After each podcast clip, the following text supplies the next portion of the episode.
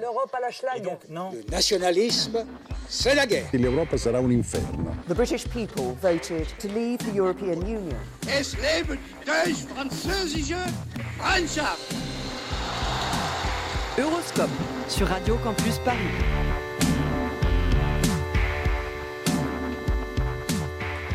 Bonsoir à toutes et à tous, bienvenue dans Euroscope, l'émission qui parle d'Europe, de sa culture, de ses pays et de son actu, un vendredi par mois à 20h sur Radio Campus Paris. Ce soir, une fois passé en revue l'actualité européenne de ces quatre dernières semaines, il sera question de défense et de stratégie européenne avec notre invité Manuel Lafont-Rapnouille, directeur du bureau parisien du Conseil européen des relations internationales, qui sera avec nous au téléphone. Puis dans la deuxième partie de cette émission, on accueillera nos chroniqueuses Mathilde et Marie qui viendront nous livrer leurs papiers.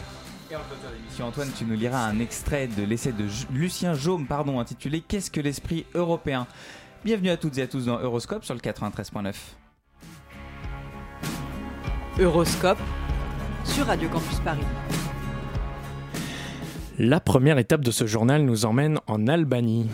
Oui, l'Albanie qui connaît d'importantes manifestations depuis une quinzaine de jours à l'initiative de l'opposition de droite et de centre-gauche au gouvernement socialiste du Premier ministre Edi Rama, que ses opposants accusent de corruption et de lien avec la criminalité organisée. Près de 10 000 personnes étaient présentes dans les rues de Tirana, la capitale, pour réclamer sa démission, une manifestation importante donc, et parfois violente puisque des manifestants ont tenté de forcer l'entrée du siège du Premier ministre, et que la journée du samedi 16 février dernier s'est soldée par 19 blessés légers. Et ces manifestations anti-gouvernementales s'inscrivent dans un contexte plus large de défiance. Oui, la crise politique euh, gronde en Albanie où les députés du Parti démocratique, classé à droite, et du mouvement socialiste pour l'intégration, de centre-gauche, ont décidé de démissionner en bloc de leur mandat en signe de protestation contre la corruption dont ils accusent le gouvernement. Cela fait suite notamment à des suspicions d'achat de voix lors des législatives de 2017, remportées par le Parti socialiste. De leur côté, les étudiants albanais avaient déjà massivement manifesté pardon, en décembre dernier contre le gouvernement, dénonçant un système universitaire inégalitaire et un coût des études trop élevé. L'Union européenne, à laquelle l'Albanie veut adhérer depuis 2009, a pour sa part dénoncé les violences survenues lors de ces manifestations, mais la crise économique semble profondément enracinée, puisque selon un sondage de 2018, près de 60% des Albanais veulent quitter leur pays. Tout autre chose maintenant, crise diplomatique entre la Pologne et Israël autour de la Shoah. Oui, une réunion du fameux groupe de Visegrad qui rassemble des pays d'Europe de l'Est dirigés par l'extrême droite, comme la Pologne, la Hongrie ou la République tchèque, ou encore la Slovaquie d'ailleurs, et qui devait se tenir à Jérusalem le 19 février dernier, a été annulée. Cette décision intervient en réponse aux propos du ministre israélien des Affaires étrangères sur la chaîne d'information internationale israélienne i24 News. Le Premier ministre s'est exprimé, il a été clair. Je suis fils d'un survivant de la Shoah et comme les Israéliens, je suis juif. Nous n'oublierons pas et nous ne pardonnerons pas. Et il y a eu beaucoup de Polonais qui ont collaboré avec les nazis. C'est ce que Yitzhak Shamir avait dit. Ils boivent l'antisémitisme au sein de leur mère. C'est assez violent et ça a suffi à relancer une crise diplomatique entre la Pologne d'extrême droite et Israël qui n'est pas la première euh, sur le sujet de l'Holocauste entre les deux pays. En effet, Benjamin Netanyahou, le Premier ministre israélien, avait déjà suscité la colère des autorités polonaises vendredi dernier en parlant de complicité, je cite, des Polonais tout entiers dans la Shoah. Euh, une phrase qui l'avait conduit euh, à nuancer euh, ses propos plus tard, disant ne viser que certains Polonais, mais une phrase qui a quand même fait l'effet d'une bombe dans une Pologne qui, faut-il le rappeler, a adopté en février 2018 une loi controversée pénalisant quiconque oserait attribuer au pays une part de responsabilité dans la Shoah. Au Royaume-Uni, la déchéance de nationalité d'une jeune femme soupçonnée de djihadisme fait débat. On parle pas Brexit là ce soir, mais alors que la France a connu de vifs débats sur la question en 2016, le Royaume-Uni semble lui aussi confronté à la question controversée de la déchéance de nationalité des djihadistes. Shamima Begum, euh, jeune ressortissante britannique d'origine bangladaise de 19 ans, a quitté le Royaume-Uni en 2015 pour rejoindre l'État islamique en Syrie, d'où elle a fui récemment, disant craindre pour la santé de son nouveau-né. Dans une interview au Times depuis le camp de réfugiés d'Al Hol au nord-est de la Syrie, elle dit vouloir rentrer au Royaume-Uni par crainte que son bébé, à l'époque pas encore né, ne meure comme ses deux précédents enfants. Mais les autorités britanniques ne semblent pas l'entendre de cette oreille. Non, le ministre britannique de l'Intérieur, Sajid, euh, Sajid Javid, pardon, a ordonné qu'elle soit déchue de sa nationalité britannique, considérant qu'elle représentait une menace pour la sécurité du pays, à cause notamment du peu de remords qu'elle semblait éprouver pour ses actions terroristes passées. Problème, cette déchéance de nationalité fait d'elle une apatride, ce qui est en principe interdit en vertu d'une convention internationale de 1961 à laquelle le Royaume-Uni est parti. La jeune femme a déjà annoncé qu'elle prévoyait de contester cette décision pour pouvoir rentrer en Grande-Bretagne. Et cette affaire intervient alors que la question du retour des djihadistes fait débat dans l'Union européenne. Oui, alors que l'organisation euh, État islamique est sur le point de perdre tout ce qui lui reste encore de territoire et que les États-Unis ont annoncé le retrait de leurs troupes de Syrie, les Européens sont confrontés avec insistance à la situation de leurs ressortissants partis faire le djihad et qui sont toujours en Syrie. Et le moins qu'on puisse dire, c'est qu'il ne semble pas y avoir d'unité du côté des États membres de l'Union européenne, puisqu'à l'issue d'un Conseil des ministres européens des Affaires étrangères, la haute représentante de l'UE pour les Affaires étrangères, Federica Mogherini, a simplement annoncé que le retour des djihadistes relevait de la souveraineté euh, de chacun des États membres. Si la Belgique, la Suède ou le Royaume-Uni, par exemple, se sont dit opposés à ce que leurs ressortissants ayant commis des actes de terrorisme pour Daesh soient rapatriés, l'Allemagne et la France ont pour leur part ouvert la porte à ce que les djihadistes de leur pays puissent revenir de Syrie, à la condition qu'ils soient poursuivis en justice dès leur arrivée. Pas facile d'avancer unis pour les Européens donc, alors que les États-Unis et leurs présidents exhortent les pays d'origine des djihadistes, principalement la France, l'Allemagne et le Royaume-Uni, rapatrier. Merci beaucoup Hugo pour ton journal. Tout de suite place à notre sujet principal sur la défense et la sécurité en Europe. Mais avant ça, une courte pause musicale sur Radio Campus Paris avec Apocalypse de Cigarettes After Sex.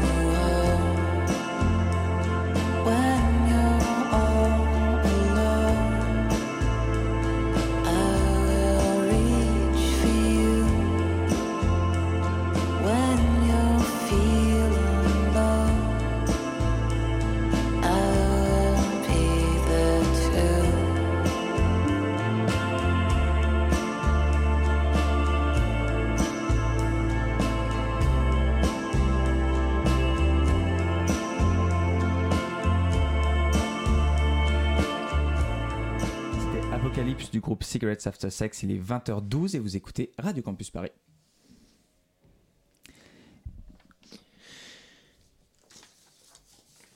Ce soir, notre sujet ne va pas être très jovial. En effet, chers auditeurs d'Horoscope, je m'adresse ce soir aux âmes sensibles de notre émission.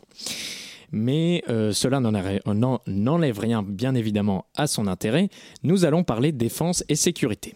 Je vous préviens et vous abstiens d'écouter nos débats ce soir, même si je suis sûr que vous pourrez réussir à mettre votre pacifisme, de côté pour les 20 prochaines minutes. Vous n'aurez qu'à remplacer le mot défense par euh, fraternité et le mot guerre par paix. Ce qui rendra entre parenthèses la compréhension de notre interview certainement un peu difficile, je vous l'accorde, mais rappelez-vous de Victor Hugo qui disait, je cite, Une guerre entre Européens est une guerre civile. Mais venons-en à notre sujet. En Europe, la politique de défense n'est pas récente, mais demeure très largement un domaine réservé des nations. Le continent se trouve sous la protection de l'OTAN, l'organisation du traité de l'Atlantique Nord, qui est une alliance militaire visant une meilleure sécurité entre ses pays signataires, sur laquelle nous reviendrons un peu plus tard. Avec l'approche des élections européennes, la France a remis le sujet sur la table en novembre dernier et espère changer l'actuel fonctionnement. Les questions liées à la défense et à la sécurité de l'Europe sont évidemment d'une grande importance car les pays européens et l'Union européenne sont censés agir sur la scène internationale selon les mêmes valeurs et principes. De plus, la défense de l'Europe est un sujet se rapportant au territoire commun à tous les citoyens le peuplant. Et oui, petit rappel, le nuage radioactif de Tchernobyl ne s'est pas vraiment arrêté au-dessus du Rhin à la frontière franco-allemande. Et ce soir, pour parler de la défense européenne, nous sommes en ligne avec M. Manuel Lafont-Rapnouille. Bonsoir. Bonsoir. Alors la première question qu'on voudrait vous poser, je rappelle que vous êtes donc euh, directeur du bureau parisien euh, du European Council for Foreign Relations, donc euh, Conseil européen des relations internationales. Et, la première question qu'on voulait vous poser, c'était de savoir si ça a vraiment du sens au final de parler d'une défense européenne, d'une diplomatie européenne ou d'une stratégie européenne. Est-ce que ça existe ce genre de concept? Oui, ça existe. Euh, et c'est un des très rares cas où on peut euh, parler de ça alors qu'il n'y a pas un, seul euh, État unique derrière. évidemment, la, difficulté quand on parle de ça, c'est qu'on sait que l'Europe n'est pas d'accord sur tout, n'est pas capable d'agir collectivement sur tout, n'a pas les mêmes intérêts sur tout. Et donc on se pose en permanence cette question, et c'est des questions tout à fait légitimes, mais l'Europe, sur un certain nombre de dossiers, dans un certain nombre de situations, agit comme une puissance comme une puissance euh, économique d'abord, mais aussi comme une puissance diplomatique et même dans certains cas comme une, comme une puissance militaire. Et alors, quelles, sont les, quelles ont été les avancées vers euh, justement cette, cet état de fait que vous venez de nous décrire? Comment on en est arrivé à ce que l'Europe soit une, une puissance diplomatique? Bah, C'est très simple. la construction euh, européenne a commencé sur un tout autre terrain, la coopération économique, justement parce que, au sortir de la guerre, euh, les premiers efforts pour construire une Europe politique sont euh, portés sur les questions de défense. C'est la fameuse communauté européenne de défense dans les années 50. Et euh, en fait, comme c'est un échec, eh ben, on emprunte une autre voie qui est la voie de la coopération économique et de l'intégration économique. Et vous l'avez dit dans votre introduction, les questions de défense sont en fait traitées autrement il y a l'OTAN, et l'OTAN, c'est la garantie de sécurité des Américains pour les Européens, à l'époque pour les Européens de l'Ouest, puisqu'on est en, pendant la guerre froide et que l'Europe est divisée en deux.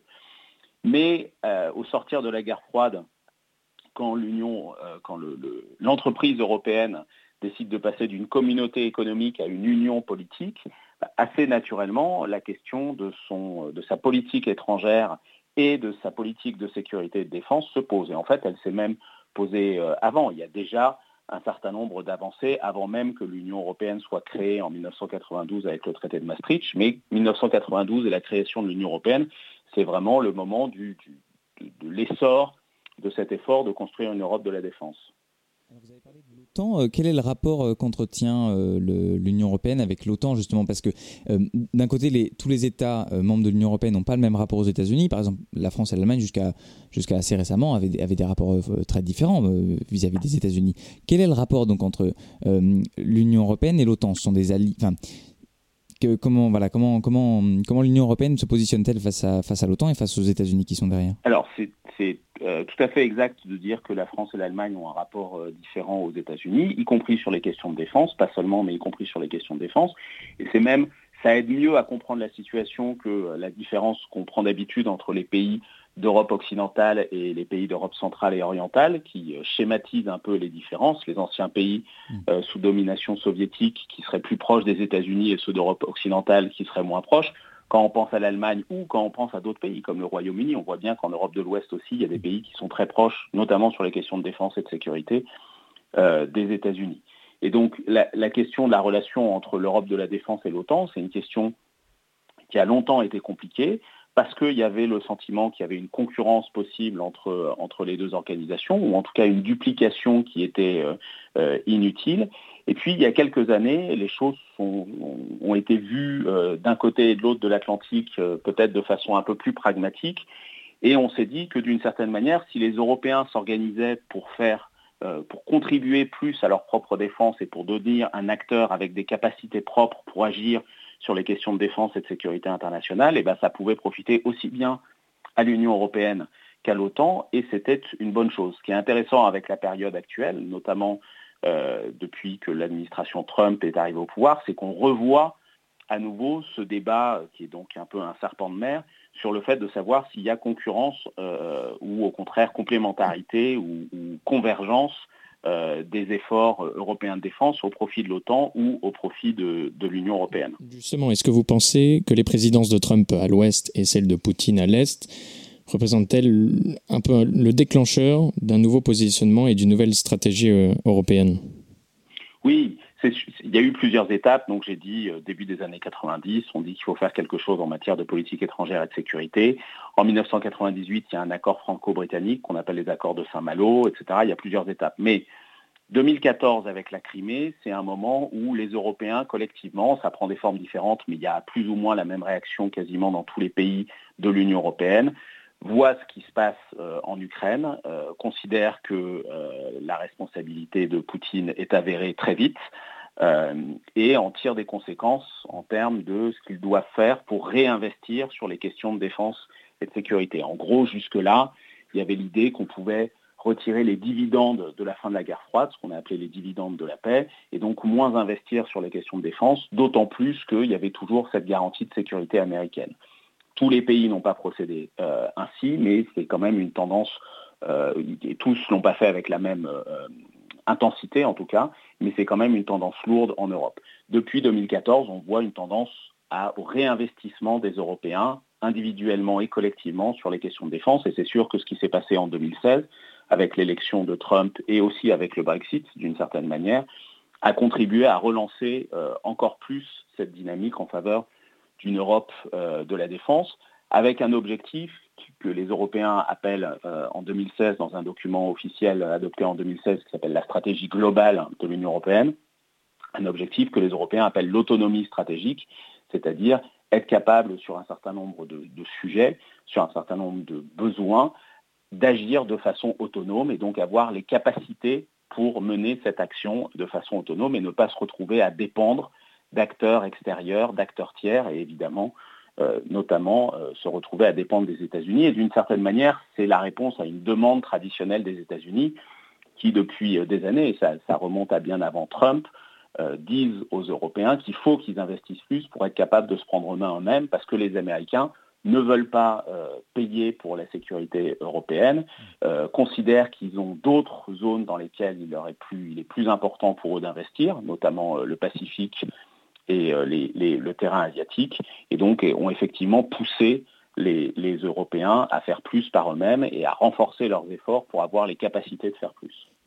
L'Union européenne face aux États-Unis, c'est ce que vous venez de, dire.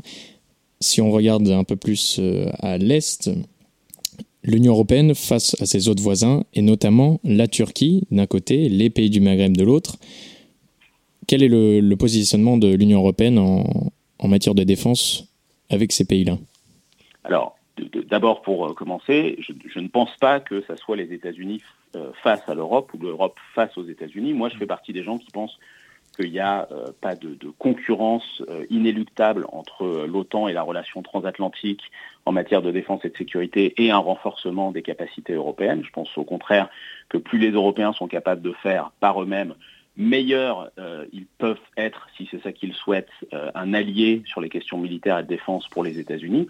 La France, traditionnellement, a une politique de défense très autonome et elle est aujourd'hui considérée par les États-Unis comme le meilleur, si ce n'est le, principal partenaire en matière de défense européen du point de vue des États-Unis. Sur la Turquie et le Maghreb, à vrai dire, les questions de défense ne sont pas euh, les questions euh, primordiales. Aujourd'hui, sur euh, le Maghreb, c'est essentiellement les questions économiques et les questions migratoires.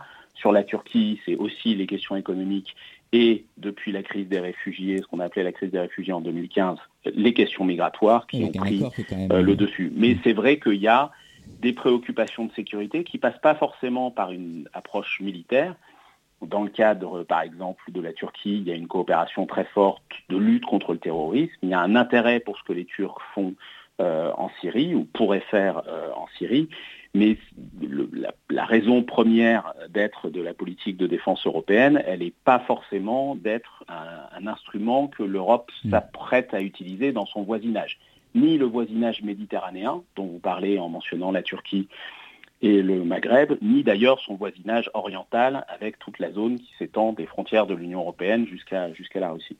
Alors justement, pour rester sur la Turquie, euh, vous disiez que la Turquie est un, un, partenaire un petit peu dans les questions migratoires et sur le, sur le cas de la Syrie.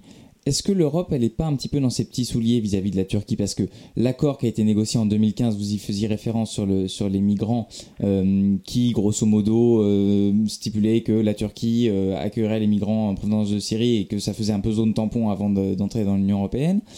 Est-ce que l'Union européenne, elle pas un peu confrontée à un dilemme entre des valeurs qu'elle proclame euh, de droits de l'homme, etc., et euh, en face des partenariats avec la Turquie, qui, enfin, dont, euh, dont, dont, on sait que le gouvernement ne, respecte pas les droits de l'homme et on, dont on se doute que ce sera le cas aussi en matière migratoire. Est-ce qu'il n'y a pas un dilemme de ce côté-là?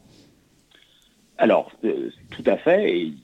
Parler du cas de la Turquie, mais il y a la même chose euh, dans les relations avec les pays du Maghreb et notamment avec la Libye, où là pour le coup les violations euh, euh, en Libye contre les migrants qui sont parfois renvoyés vers la Libye avec le soutien plus ou moins direct des Européens sont des violations des droits de l'homme tout à fait avérées et documentées et très fortes. la Turquie, sur, je ne parle pas en général du bilan de la Turquie en matière de droits de l'homme, mais sur la question du traitement des réfugiés. La Turquie est plutôt un pays qui a fait un effort très très important pour accueillir les, réfugiés syriens, mais c'est vrai que depuis cette crise des réfugiés en 2015, la relation euh, entre les Européens et la Turquie s'est très fortement déséquilibrée en faveur de la Turquie et on a l'impression que les Européens se, voient comme étant très dépendants de la bonne volonté et de la bonne coopération euh, des Turcs. Tous les Européens ne voient pas les choses de la même manière.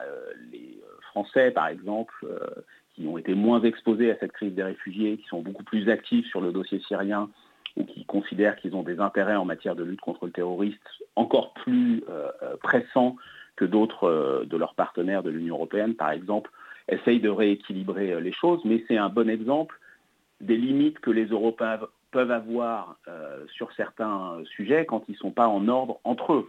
Qui fait qu'on a cette relation un peu déséquilibrée avec la Turquie, c'est parce que les Européens n'ont pas été capables de trouver une solution entre eux sur comment répondre à cette crise, et donc ont essayé d'externaliser la réponse à la crise et de la repousser au-delà des frontières de l'Union européenne, parce que les tensions que ça provoquait à l'intérieur de l'Union européenne étaient trop fortes. Et donc effectivement, on s'est retrouvé dans cette situation qui n'est pas toujours euh, euh, optimale, on va dire, du point de vue des intérêts que les Européens peuvent avoir dans leur relation avec la Turquie, au-delà de cette question migratoire. Pour, euh, pour récontextualiser, je voudrais qu'on aborde un peu les, divers projets d'Europe de la défense. Est-ce que vous pouvez nous résumer en quelques mots, les enfin, si c'est possible, les différents projets de l'Union euh, européenne de la défense?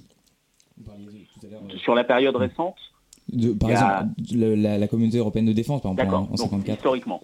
Donc, au sortir de la guerre, il y a cette idée de communauté européenne de la défense, j'en ai parlé tout à l'heure. L'idée, c'est que c'est le début de la guerre froide. Les Américains considèrent qu'il faut réarmer l'Allemagne de l'Ouest, puisqu'à l'époque, l'Allemagne est divisée. Euh, un certain nombre de pays, dont les Français, sont euh, extrêmement réticents à ce que ce réarmement euh, se fasse. Et l'idée, poussée notamment par la France, c'est d'inscrire ce réarmement à l'intérieur d'un cadre collectif, et ce cadre collectif, ça aurait été la communauté européenne de défense.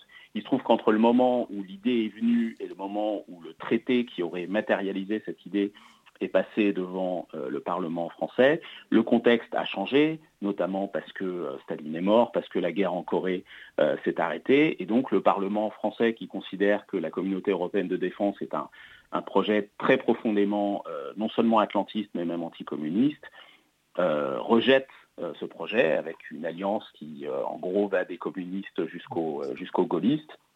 Et le projet est rejeté. Et donc, dans ce contexte-là, ce qui va tenir d'organisation des efforts collectifs des Européens pour contribuer à leur propre défense, à la défense de leur territoire dans le contexte de la menace euh, de, la guerre froide, c'est essentiellement l'OTAN qui, elle, a été créée à la fin des années 40 et qui est très largement, qui est une alliance défensive et qui est très largement dominée par les États-Unis, dominée par les États-Unis, mais aussi euh, les États-Unis en sont le, principal atout, le principal actif, puisqu'ils détendent euh, la garantie de sécurité euh, qu'ils ont pour eux-mêmes, notamment grâce à la dissuasion nucléaire, ils l'étendent euh, aux Européens. Alors qu'est-ce qui existe aujourd'hui justement, puisque euh, si la communauté européenne de défense a, fait un flop, entre guillemets, qu'est-ce qui existe aujourd'hui? Il y a par exemple, je, pense à, la politique de défense et de sécurité commune qui a été un peu inscrite dans le traité de Nice. Qu'est-ce que, quels sont les instruments dont dispose l'Union européenne aujourd'hui pour assurer sa défense, les maigres instruments dont elle dispose? C'est ça. À partir de 92, l'Union européenne euh, est constituée, développe une politique euh, étrangère et de sécurité. Un des volets de cette politique étrangère et de sécurité, c'est la politique euh, de défense. c'est essentiellement au départ une politique qui vise non pas à assurer la défense de l'Europe, parce que à l'époque où cette politique se constitue, ce n'est pas tellement la priorité, mais qui vise plutôt à fournir aux Européens un outil pour contribuer à la gestion des crises à l'extérieur du territoire de l'Union européenne que ce soit euh, l'Afrique subsaharienne, le Moyen-Orient, les Balkans. Et donc, les Européens peuvent déployer des missions, soit des missions civiles, soit des missions militaires, euh, parfois même des missions à la fois civiles et militaires, pour contribuer à des stratégies de, gestion de crise. et ça, aujourd'hui, c'est le cas avec, par exemple, une mission européenne en Bosnie ou des missions européennes, à la fois des missions militaires et des missions civiles au Sahel autour de ces déploiements, donc c'est des, forces de l'Union européenne, c'est des soldats qui euh, sont déployés sous le drapeau de l'Union européenne. Évidemment, les Européens contribuent aussi d'autres manières. Ils contribuent à travers l'OTAN. Il y a des, missions euh, exercées euh, par l'OTAN. Ils contribuent dans d'autres formats. Les Européens contribuent aujourd'hui à la lutte contre Daesh en Irak et en Syrie, mais ils le font à titre national, à l'intérieur d'une coalition qui est une coalition qui a été conçue de, de façon ad hoc. Et donc quand on regarde ce que les Européens font en matière de défense, il faut regarder non seulement ce que fait l'Union européenne, mais aussi ce que les États membres de l'Union européenne peuvent faire dans d'autres formats. Et c'est là où on commence à avoir une vision un peu plus précise de euh, ce que les Européens font. Ce qui est vrai aujourd'hui, c'est que ce que les Européens veulent faire à l'intérieur de l'Union européenne, et pas juste dans d'autres formats ou dans d'autres cadres, est en train de se développer et de se renforcer. Il y a eu notamment deux évolutions récentes euh, assez importantes qui ne sont pas des politiques d'action ou d'intervention militaire, mais qui sont des politiques qui visent à renforcer les moyens dont les Européens pourraient disposer pour mener à bien ces actions. La première, euh, pour, prendre les deux, les deux, mesures les plus emblématiques, la première, c'est la constitution d'un fonds européen de la défense. C'est la première fois que la Commission européenne considère qu'effectivement, elle est légitime pour s'occuper des questions de défense et elle va investir une partie de l'argent pour favoriser notamment le développement de projets capacitaires communs, notamment en mm. matière de recherche et de développement. Et puis il y a un autre projet qu'on appelle la coopération structurée permanente. Ça c'est le côté un peu, euh, enfin toute la terminologie européenne, mais en fait c'est un, cadre euh, à l'intérieur duquel les États membres de l'Union européenne peuvent faciliter leur coopération en matière industrielle et de développement de capacités militaires, c'est-à-dire d'équipements et de tout ce qui va avec ces équipements pour euh, leur permettre d'être efficaces militairement, développer des projets mmh. communs. Donc on a une incitation très forte euh, aux Européens pour renforcer et développer mmh. une politique commune, des politiques communes ou des projets communs, euh, et avec un, un, effet attendu en termes de, de rapprochement des différentes industries nationales, puisque si on a un marché unique en matière économique à l'intérieur de l'Europe, ce n'est pas vrai sur les questions de défense, oui, alors justement, euh, qui ne euh, sont pas concernées par ça. Et donc, mm. il y a besoin, juste pour finir, on a besoin de rapprocher ces différentes industries nationales pour euh, avoir plus d'efficacité en matière de, de, retour sur investissement des budgets de défense nationaux. Mais là, ça pose des questions un petit peu plus compliquées que la simple harmonisation économique, puisque euh, en termes de défense, il y a des questions de souveraineté qui vont jouer, et c'était un petit peu ce qui a présidé aussi au rejet de la communauté européenne de défense. Euh, ce qui est en jeu là, c'est un transfert de souveraineté qui touche la défense ou la stratégie étrangère euh, ou la stratégie diplomatique qui sont des prérogatives centrales de la souveraineté nationale. Donc ça veut dire que euh, transférer des prérogatives de défense, ça implique euh, voilà un pas vers une Europe politique. Est-ce que, est-ce que les Européens sont prêts à ça? Est-ce que Alors, allez-y. Non, oui, c'est ce que, ce que ce que veut dire Hugo, c'est est-ce qu'il y a une redéfinition de la structure européenne avec une autorité politique et avec la démocratie, la et la légitimité nécessaires?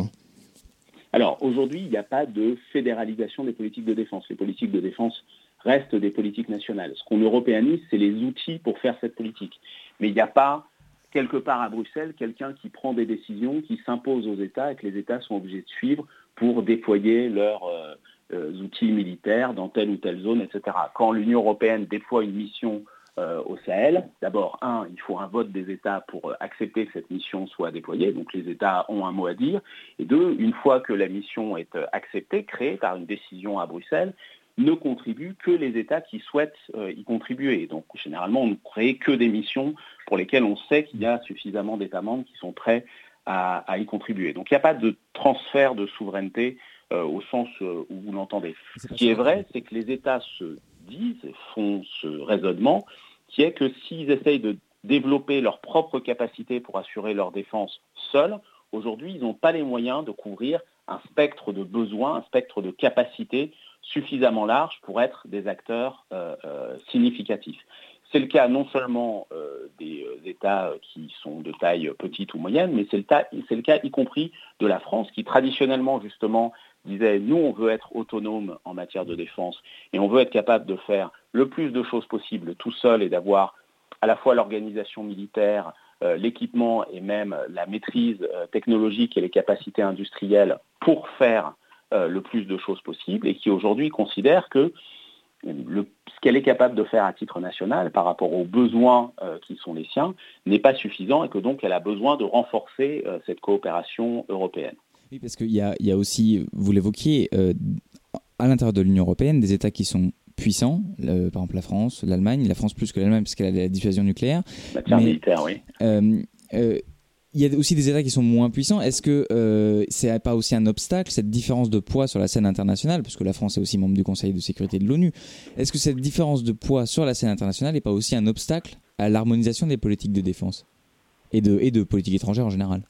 Alors, il y a deux manières de voir les choses. Soit on pense qu'effectivement, il faut raisonner en termes d'harmonisation, euh, et c'est un peu la question qu'on a traditionnellement. C'est-à-dire que les États, les États européens n'ont pas les mêmes intérêts. Tant qu'ils n'ont pas les mêmes intérêts, ils ne peuvent pas faire de choses en commun. Moi, j'ai tendance à penser que ce n'est pas tellement un problème d'harmonisation ou de convergence des intérêts et des, euh, capacités des uns et des autres. C'est un problème de solidarité et de complémentarité. Aujourd'hui, par exemple, au Sahel, euh, vous avez des forces françaises qui euh, ont une mission très simple, euh, qui est de lutter contre les groupes terroristes qui sont présents dans cette zone. En 2015, après les attentats de novembre à Paris, le ministre français de la Défense, Le Drian, à l'époque, mmh. est allé à Bruxelles et a dit, en fait, avec ce qu'on est en train de faire au Sahel, en RCA, euh, en Irak et en Syrie, et avec les forces françaises qui sont déployées sur le territoire français dans le cadre de la lutte contre le terrorisme, eh ben, nos capacités nationales sont sollicitées au-delà de ce qu'on est capable de faire dans la durée. Donc, on a besoin que vous veniez euh, nous aider pas parce que vous êtes solidaire avec les intérêts français de sécurité, mais parce que vous êtes solidaire, parce que vous comprenez que si c'est des intérêts de sécurité pour la France, c'est aussi des intérêts de sécurité pour vous, Européens. Et donc les autres Européens ont effectivement décidé de contribuer à un certain nombre de choses. Ils ne se sont pas déployés en France pour lutter contre la menace terroriste, ça n'aurait pas eu de sens. Par contre, vous avez des Européens qui ont déployé certaines capacités qui manquaient aux Français ou certaines capacités qui manquaient aux forces des Nations Unies qui sont présentes au Mali ou qui ont renforcé les missions euh, militaires et civiles européennes euh, au Mali ou en RCA ou qui ont accru leur effort dans la lutte contre Daesh au Levant, en Irak et en Syrie, et qui ont ainsi complété et apporter des choses euh, qui étaient utiles à ce que les Français faisaient, même si les pays n'ont pas les mêmes capacités et choisissent de ne pas intervenir sur les mêmes euh, créneaux. Typiquement, les pays qui interviennent dans le cadre de la mission des Nations Unies, ils n'envoient pas des soldats pour lutter contre les groupes terroristes. Ils envoient des soldats pour accompagner la mise en œuvre de l'accord de paix qui a été signé à Bamako en 2015 de mémoire. Ce qui est, intéressant, c'est que par exemple, euh, en RCA, vous avez eu un déploiement de soldats estoniens. Et au Parlement estonien, vous avez eu des débats de gens qui disaient, on a une toute petite armée, qu'est-ce qu'on va envoyer un petit détachement en République centrafricaine, où, bon, évidemment, la République centrafricaine, on sait où c'est euh, grâce au nom, mais ce n'est pas le, pays dont on parle le plus en Estonie. Et les Estoniens ont dit, bah voilà, nous, il se trouve que les Français viennent nous rassurer, faire ce qu'on appelle de la réassurance dans le cadre de l'OTAN, en faisant de la police de l'air et en déployant des troupes en Estonie euh, parce qu'on est inquiet de ce que pourrait éventuellement euh, faire la Russie. Et donc ils sont solidaires avec nos intérêts de sécurité. ben, nous, il faut, même à petite échelle, qu'on soit solidaires avec euh, les Français. Et les Français ont trouvé cette contribution extrêmement intéressante. Et maintenant, dans le cadre d'une des récentes initiatives française sur les questions de défense, qui s'appelle l'initiative européenne d'intervention. Vous avez un nombre limité d'États de l'Union européenne qui font partie de cette initiative, et vous avez l'Estonie qui en fait partie, alors que, comme vous pensez bien, l'Estonie a des capacités militaires encore plus petites que ce que vous disiez tout à l'heure de l'Allemagne euh, et évidemment euh, de la France. Parce que là, c'est une initiative qui est ouverte, c'est une initiative qui est ouverte aussi à des pays non membres de l'Union européenne. Donc il y a aussi une, un, élargissement, euh, voilà, la grande Europe entre guillemets. À des pays non mm. membres de l'Union européenne, en fait, très concrètement, elle est ouverte aux Britanniques, puisque les Britanniques sortant de l'Union européenne, l'idée des Français était de maintenir un cadre pour pouvoir continuer à coopérer avec l'outil militaire britannique d'une part, et puis il y a un pays qui est membre de l'Union européenne, mais qui euh, traditionnellement ne participe pas à la politique de défense européenne, qui est le Danemark, puisque dans le cadre de la ratification de Maastricht, les Danois ont décidé de ne pas participer euh, à ce volet-là. Euh, mais rien ne, leur interdisait de participer à l'initiative européenne d'intervention. Et les Danois ont un outil militaire assez efficace et extrêmement robuste et donc, vous avez effectivement des pays de l'Union européenne, plus les Britanniques qui ne sont pas encore sortis de l'Union européenne, mais euh, qui devraient le faire rapidement, et les Danois qui sont membres de l'Union européenne, mais qui traditionnellement se tenaient en marge de la coopération de défense. Donc euh, on comprend que le, cadre est en train d'évoluer, même au-delà euh, de l'Union européenne. Merci beaucoup Manuel Lafont-Rapnouille d'avoir été avec nous au micro d'Horoscope. Je rappelle que vous êtes donc directeur du bureau parisien du think tank Conseil européen des relations internationales, EFCR en anglais, ECFR pardon, en anglais. Merci beaucoup et belle soirée à vous. Merci à vous. Vous écoutez toujours Euroscope, il est 20h39 sur Radio Campus Paris. Dans un instant, on accueillera nos chroniqueuses, ce sera juste après une courte pause musicale.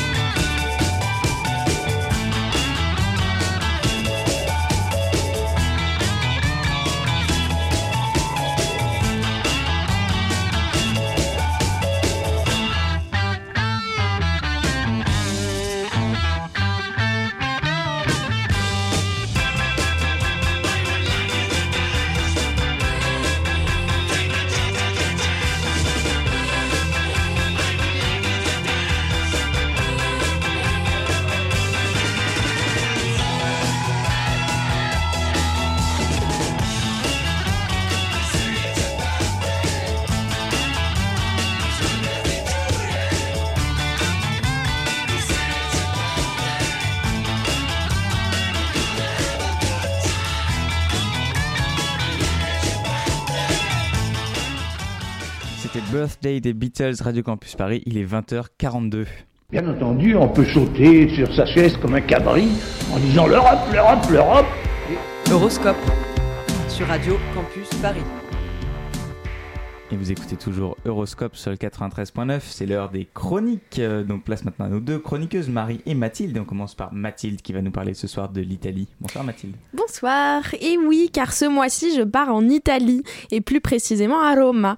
Alors j'aime l'italien, la langue, j'aime aussi leur musique, leur cinéma, leurs livres, et surprise, j'aime plus que tout leur nourriture. J'ai même pas envie de dire bouffe tellement je respecte leurs pâtes. Donc pour aujourd'hui, pas d'originalité, juste l'expression d'une passion dans toute sa simplicité. Car c'est beau ce que les Italiens font avec des ingrédients simples. C'est eux qui m'ont appris l'importance de la qualité de la matière première. Par exemple, les pâtes, c'est quoi? De l'eau, de la farine et du vent pour les sécher, les pâtes. Sauf que les vraies pâtes, c'est bien plus que de l'eau, de la farine et du vent. Ils utilisent l'eau d'un petit ruisseau qui chante en s'écoulant dans une aveuglante clarté transparente, de la farine faite à partir de blé dur sélectionné grain par grain et récolté à la pince à épiler, et du vent, du vent de la mer, celui de la fin de journée, gorgé de soleil entre 16h45 et 18h30. C'est ça leur force. Ils mettent de la poésie dans leurs assiettes. Il y a seulement deux ingrédients pour faire des pâtes. Du blé dur, que l'on sélectionne ici depuis 500 ans, et de l'eau pure, qui est filtrée à travers la roche sur 1000 mètres. Et c'est en faisant mes petites recherches de touristes que je suis tombée sur ce reportage de France Info sur le JEFTA, le Japan EU Free Trade Agreement, un accord commercial entre l'Union européenne et le Japon qui vient d'entrer en vigueur. L'Europe a fait reconnaître 200 indications géographiques protégées. Quand un produit européen est tamponné label IGP, il ne peut plus être copié par les Japonais. Je savais même pas qu'on était copié par les Japonais, mais bon, tant mieux. Et donc dans ce reportage intitulé sobrement La qualité, une arme de guerre, on apprend que les Italiens ont pas mal bénéficié de cet accord. Et aussi qu'ils ont un historien des pâtes. Et c'est ce Giuseppe Di Mappa qui nous ramène au vent. Comme ils ne peuvent plus faire sécher les pâtes au soleil et au vent de la mer, j'ai découvert, fasciné, qu'ils ont tout simplement recréé ce vent dans un placard. Ok, c'est pas juste un placard, c'est un espèce de frigo. Enfin, ils ont recréé du vent qui donne cette saveur si particulière à leurs pâtes. Et c'est merveilleux. On découvre également leur commando spécial répression des fraudes. Ce passage est encore mieux qu'une bonne série policière, je vous explique. Les agents spéciaux arrivent à l'improviste dans une usine de fabrication d'huile d'olive de pâte ou autre. Ils prennent des échantillons, lisent des documents confidentiels, interrogent le patron et autres trucs de policiers. Ensuite, ils ramènent le tout au laboratoire des fraudes, et là, des scientifiques spéciaux vérifient que des substances illicites n'ont pas été ajoutées, et la carte génétique de l'échantillon est contrôlée avec des machines. Et la dernière étape, le test du feu, les goûteurs spéciaux vérifient que le goût est conforme. Alors vous me direz, ouais Mathilde, ça existe en France aussi, et dans plein d'autres pays, mais il n'empêche que je suis vraiment heureuse et même rassurée de vivre dans un monde où le contrôle de la qualité de la nourriture est si précis et important. Et là, je me suis dit, c'est dingue la relation qu'ils ont avec leur gastronomie. C'est tellement similaire à celle que nous, Français, on entretient avec la nôtre. C'est fou comme on se ressemble, comme on respecte notre patrimoine culturel, comme on marche main dans la main. Sauf euh, depuis qu'on a rappelé notre ambassadeur. Non Je sais, l'extrême droite, les gilets jaunes, Macron, ça fait beaucoup, mais s'il vous plaît, ne touchez pas à mes pattes. Merci l'Italie, merci pour tout. Nous, Français, savons que nous sommes les meilleurs en vin et en fromage, autant que vous savez être les meilleurs en vin et en fromage. Et c'est beau et c'est bon. Merci Mathilde pour cette chronique euh, gastronomico-culturelle. Euh, et c'est maintenant euh, l'heure du billet d'humeur de Marie. Et Marie, ce soir, c'est d'une sorte d'expérience sociale dont tu vas nous parler. Oui, bon alors expérience sociale, je vous ai peut-être un peu survendu le truc, quoique je vais vous laisser en juger par vous-même. C'est une histoire qui commence à remonter, mais je tenais vraiment à vous la raconter. Tout a commencé en cette heureuse soirée de la Saint-Sylvestre. Sapé comme jamais, je m'en allais rejoindre gaiement mes amis dans la perspective d'un jour de l'an réussi. Ne vous méprenez pas, il l'a été réussi. Petit four, musique, Guy, il y avait du monde, on était tous réunis dans le grand salon où régnait une somptueuse atmosphère oscillant entre jovialité et excitation. Bref, toutes les conditions étaient réunies pour que ce soit une belle soirée. Bon, et là vous vous attendez à l'histoire d'une énorme cuite avec des détails ignobles et des précisions que vous auriez sans doute préféré que je ne mentionne pas. Que nenni C'est même tout le contraire en fait, et croyez-le ou non, c'est ce qui m'a fait peur. Alors parce que ma mamie nous écoute, je vais peut-être éviter de vous énumérer le nombre de verres que j'ai ingérés ainsi que leur contenu, mais pour au moins satisfaire votre curiosité, je peux vous dire que le nom de ces boissons ne finissait pas en Istaline ou en Ola, mais plutôt en Iski et Vodka. Et j'ai bu, j'ai bu, j'ai bu, avec euh, plus ou moins de modération. Coucou le CSA. Moi, tout ce que je voulais, c'était atteindre ce point paroxystique d'état de légèreté sans finir la tête dans les toilettes. Vous savez, ce moment où... J'ai commencé à avoir une voix d'Australopithèque. Mais rien. Je n'ai absolument pas été australopithèque du tout. Et c'est là que je me suis dit que peut-être il y avait un problème, ou plutôt que peut-être j'avais un problème. Donc, et c'est là qu'on en vient à cette expérience sociale, j'ai fait le dry janu... le dry bref, littéralement ça veut dire janvier sec. Ah, ah, ça nous avance assez peu de savoir ça. Mais en fait, vous en, savez, vous, en avez déjà sûrement entendu parler. C'est une sorte de challenge qui a été lancé par euh, personne en fait. C'est simplement un hashtag qui est apparu sur Twitter au moment de prendre de bonnes résolutions. Les bonnes résolutions quoi? Ah, on les a si vite oubliées comme tous les ans. Dry January donc, challenge qui consiste à s'abstenir de boire de l'alcool pendant tout le mois de janvier. Du coup, inquiète par l'histoire de ma non-cuite et mon possible alcoolisme, j'ai décidé de relever le challenge. Oui Et j'ai décidé de vous en parler comme d'une expérience sociale parce que pendant ce mois de sobriété totale, j'ai été surprise par plusieurs choses. D'abord, la réaction des gens. J'ai été confrontée à trois types de réactions. D'abord, des gens intrigués, étonnés, qui comprennent pas vraiment l'intérêt de faire ça. Tu sais, si ça reste raisonnable, euh, je vois pas bien l'intérêt de se priver complètement. Puis il y avait les gens insistants, probablement pour pas se sentir seuls dans leur paralysie cérébrale. Bon, les maris, juste un verre, quoi. Et pour finir, ma réaction préférée, celle d'une de mes amies les plus proches, qui me demande Non, mais euh, à ma soirée d'anniversaire, tu vas boire quand même, hein on sera plus en janvier. Moi, je te, préfère quand t'es un peu pompette, t'es plus marrante. Ah oui, ok. Ah, ah Très bien. Ben, je savais pas trop comment réagir, je vous avoue. Mais en y repensant, j'ai trouvé que cette réaction résumait bien toute ma réflexion sur ce sujet. Ce qui me fait arriver à la deuxième chose que j'ai remarqué, la culture de l'alcool. C'est une expression qu'on connaît tous, mais on n'y met euh, rien de bien concret derrière, ou tout du moins quand on consomme soi-même de l'alcool régulièrement. En fait, tant qu'on n'y prête pas réellement attention, on ne se rend pas compte à quel point ça va vite de boire beaucoup et un peu trop régulièrement. J'ai même appris qu'il existait ce qu'on appelle l'alcoolisme mondain, c'est-à-dire des gens qui sont assez haut placés dans l'échelle sociale, qui à coup de déjeuner d'affaires, dîner d'affaires, dîner de famille, after work, pot de départ, bref, toute occasion qui s'y prête un temps soit peu, finissent par être alcooliques sans vraiment s'en rendre compte. Et alors, je le rappelle parce que ça fait jamais de mal, mais l'alcoolisme, on a beau utiliser ce mot à tort et à travers, ça reste une addiction, une maladie dont il est difficile de sortir. Et puis, j'ai appris les effets à long terme d'un seul mois d'abstention. En 2018, le psychologue Richard de Visser a mené une vaste étude à l'université de Sussex au Royaume-Uni sur les répercussions de ce Dry January. Plus de 2800 personnes ont été interrogées, dont 800 ont été suivies pendant 6 mois jusqu'en août. Et les résultats ont justement été publiés début 2019 et c'est assez étonnant. Alors sans entrer dans le détail des chiffres, pour vous donner une vague idée, après ce Dry January, plus de la moitié des participants et ça allait même jusqu'à 88%, estiment avoir gagné en énergie, en concentration, en qualité de sommeil, qualité de leur peau, d'avoir perdu du poids, d'avoir économisé de l'argent, bref, beaucoup de choses qui donnent à réfléchir. Bon, pas de grandes conclusions, genre... L'abus d'alcool est dangereux pour la santé. Simplement vous dire que rester sapiens pendant un temps, c'est bien aussi, ou en tout cas contrôler sa consommation d'alcool. Que si vous, vous posez des questions sur votre degré d'australopithèque, vous pouvez toujours consulter le site alcoolinfoservice.fr qui propose même un test qui, je peux le dire maintenant officiellement, m'indique que je ne suis pas alcoolique. Merci beaucoup Marie pour cette chronique. On rappelle que l'abus d'alcool est dangereux pour la santé. Euh, spécial dédicace au CSA. Vous écoutez toujours Euroscope sur Radio Campus Paris. On se retrouve dans un instant.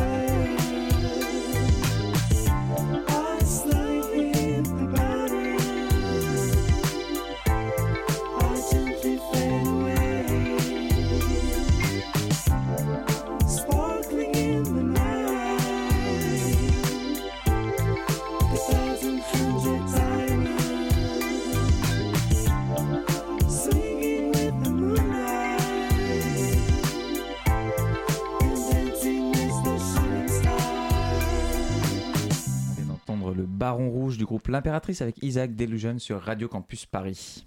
Bien entendu, on peut sauter sur sa chaise comme un cabri en disant l'Europe, l'Europe, l'Europe. Horoscope sur Radio Campus Paris. Et à 20h54 sur Radio Campus Paris, pour terminer cette émission, Antoine, tu nous fais découvrir un extrait d'un livre de Lucien Jaume, Qu'est-ce que l'esprit européen?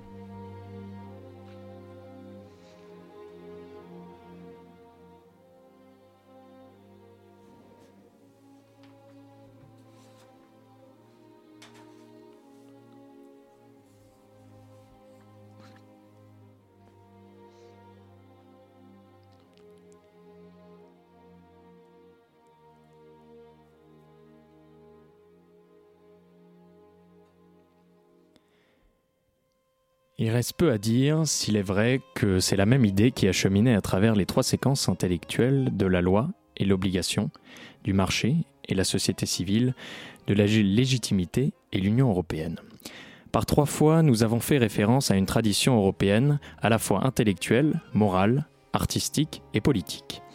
Elle concerne la liberté, constitutive de l'humanité éducable, idée exprimée dès Aristote et Cicéron, mais reprise dans l'Humanitas des grands rénovateurs de la Renaissance. Cette liberté humaine est controversée et complexe. Controversée au point parfois de contester jusqu'à ses conditions d'existence, voire son existence tout court. Complexe, car lorsque, au-delà des clichés en circulation, on, pratique un grossissement sur la conception de l'homme, du citoyen et du lien social, on constate que l'Europe ne s'est pas donné un tableau paradisiaque de la modernité. Locke n'a pas peint un modèle sans aspérité du gouvernement représentatif, ni Adam Smith une vision irénique de la société civile. Ce qui frappe plutôt dans ce sens commun de l'individualité, apte à l'autonomie, au retour critique sur soi, et dans un rapport avec le collectif, c'est le caractère d'aventure ouverte, imprévisible, de la condition humaine, pour un avenir peut-être catastrophique éventuellement. Le totalitarisme rouge ou brun n'est pas sans lien avec le substrat de l'esprit européen. On pourrait reprendre ici l'étonnement de Raymond Aron devant l'alliance en Allemagne de la technique, de la bureaucratie et d'une religion politique, selon son expression. Contre la légende d'un sujet libre de tout déterminisme et transparent à lui-même, au nom de laquelle certains intruisent le procès du libéralisme, mais aussi de la démocratie, je voudrais insister sur la pénétrante analyse de certains maîtres de la pensée européenne, de Pierre-Nicole à Durkheim, la société et l'autorité que l'individu moderne s'est donné à lui-même, généralement sans s'en douter.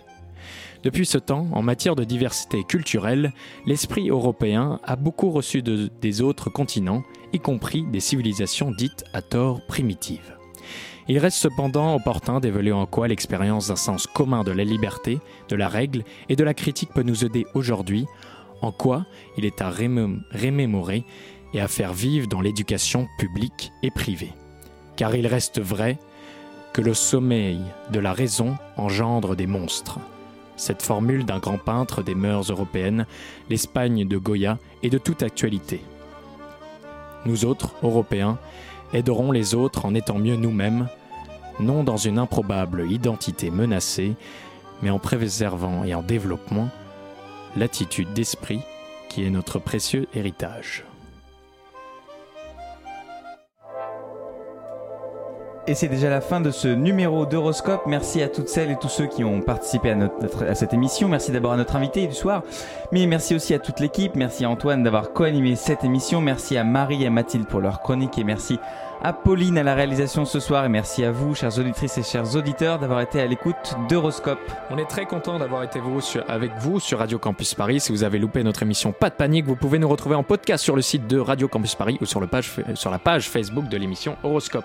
Tout de suite, c'est la souterraine sur Radio Campus Paris présentée par Laurent Bajon. Belle soirée à vous.